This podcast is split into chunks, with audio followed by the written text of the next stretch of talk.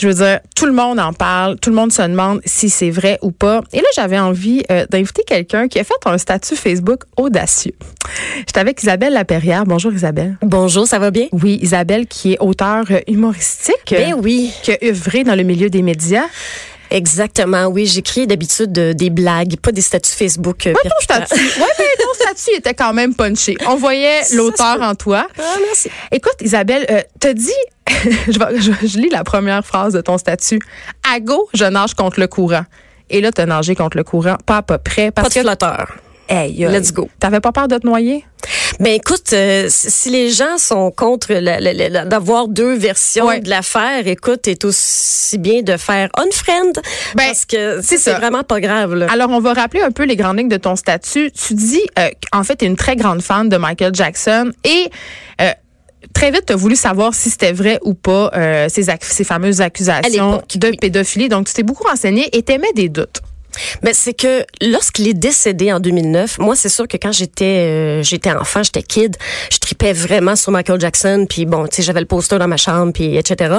Et lorsqu'il est décédé, je me suis vraiment posé la question, coudon, y a-tu touché à ça, lui, des mini-pénis, tu sais? Ben, j'ai vraiment voulu, j'étais allée au fond de l'affaire et plus je lisais là-dessus, plus c'était non seulement intéressant, mais c'était spectaculairement, euh, je veux dire, c'est une des histoires les plus euh, captivantes que j'ai pu lire parce que ce gars-là, moi, d'après moi, il, a été framé. C'est ce que je pense. Oh. Je, pense qu'il a carrément eu euh, tergiversation et lui, par sa faute, a fait tellement et son entourage tellement d'erreurs de communication, de de, de moves, de, très mauvais moves en début de carrière.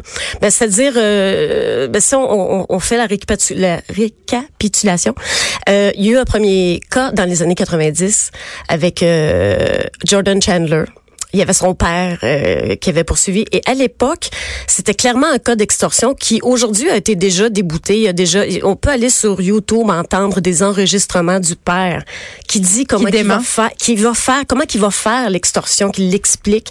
Euh, Jordan Chandler, après le décès de Michael, a expliqué que euh, effectivement ça va pas été vrai. Alors il y a eu ce premier cas-là qui est extrêmement mal mal géré en garochant une coupe de millions parce que pour lui c'était de la monnaie puis il était en tournée durant ce temps-là. Par la suite, il y a eu un autre cas en 2005 qui était encore une fois hyper hyper mal géré avec un documentaire où qu'on l'a tourné pendant une coupe de, de jours ben ben gelé puis euh, ça avait aucun bon sens et bref son image a été tellement ternie par sa faute mais aussi à cause que dans les médias il y a une trame narrative qui est Michael Jackson, il touche des petits-enfants. mais en même temps, en même temps, Isabelle, OK, on va se dire les vraies affaires. On a affaire ici à un gars qui a clairement... Euh, des problèmes mentaux. Ben, j'allais dire un weirdo, mais, mais OK. Ça, c'est vrai. Bon on a affaire à une personne qui s'est acheté un ranch euh, mm-hmm. Neverland qui souffre visiblement du complexe de Peter Pan. Le complexe de Peter Pan, c'est les gens qui veulent pas vivre, qui veulent rester des enfants pour toujours parce qu'on le sait, Michael Jackson n'a pas eu d'enfance. Ouais. Euh, tout dans cette maison-là est orienté vers l'enfance. On a un parc d'attractions, on a des animaux, on a des bonbons. Michael invite des enfants régulièrement. Je veux dire, moi, comme mère, je trouve ça bizarre. Tu sais, j'ai pas envie que mon enfant est là. C'est qui ces parents-là qui envoient des enfants chez Michael Jackson? Parfaitement d'accord avec toi parfaitement d'accord avec toi.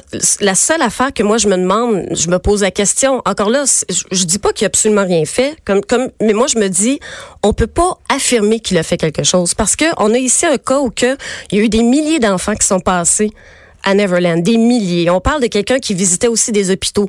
Il était en tournée, il visitait des enfants.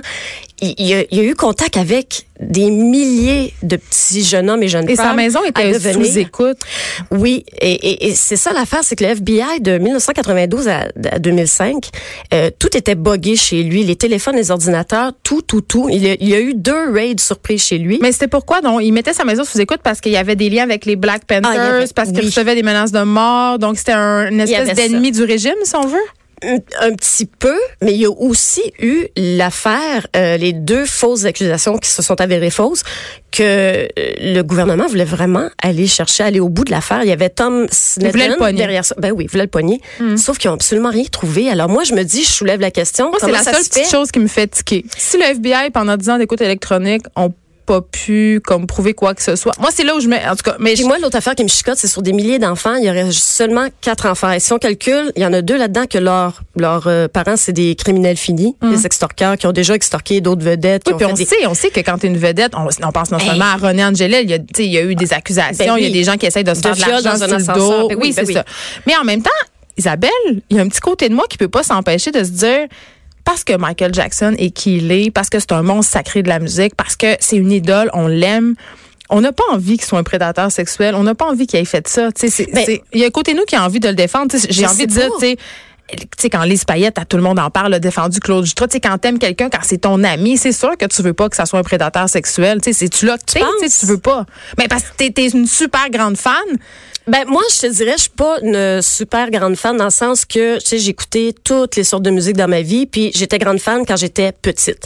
La raison pour laquelle je me suis réintéressée au cas, c'est que lorsqu'il est décédé, justement, j'ai trouvé l'histoire tellement intéressante. J'ai lu le procès de 2005 au grand complet. Oui, t'as lu euh, le rapport. Ah, ben, ouais, ouais, c'est lourd. et T'aurais pu gagner tous pour un, tu Ah, dis dans ton ah oui, statut. tellement. Je- Denis Lévesque aurait dû m'inviter. J'aurais parlé de Michael Jackson pendant deux jours. Oui, là, c'est peut-être moins populaire en Ouais, ce moment comme ça. sujet. Mais écoute, ça aurait été, euh, c'est ça, c'est que je, je trouvais ça captivant. Il y a un livre Ben. d'Aphrodite Jones qui était une journaliste de Fox News, euh, qui elle, elle s'était mis dans la tête d'aller vraiment prouver à quel point c'est un pédophile et finalement pour pour sortir un livre qui dit exactement le contraire en se disant ben je me suis trompée, il y a vraiment une trame narrative des médias qui est Michael Jackson, c'est un pédophile.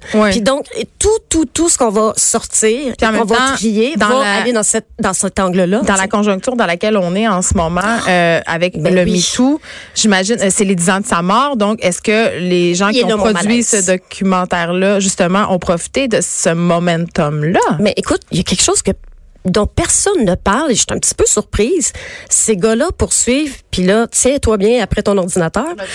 Euh, ils poursuivent pour 1,62 billion, alors on va dire en milliards, 1,620 millions. Alors, c'est comme, comme ça qu'on dit? C'est pas du petit change. c'est pas du petit change. Et là, ils poursuivent les compagnies. Euh, ils ont été déboutés par deux fois auparavant. Et puis là, par hasard, ils sortent ça au 10e anniversaire. Ils, ils ont, ils ont c'est sûr que c'est pas un hasard, Isabelle. C'est sûr que Ben. HBO, qui est quand même, qui sont, là, ils connaissent leur ils ont été déboutés. Et là, ils veulent aller en appel avec cette histoire-là pour aller chercher 1,62 milliards. Je le rappelle, le montant est astronomique.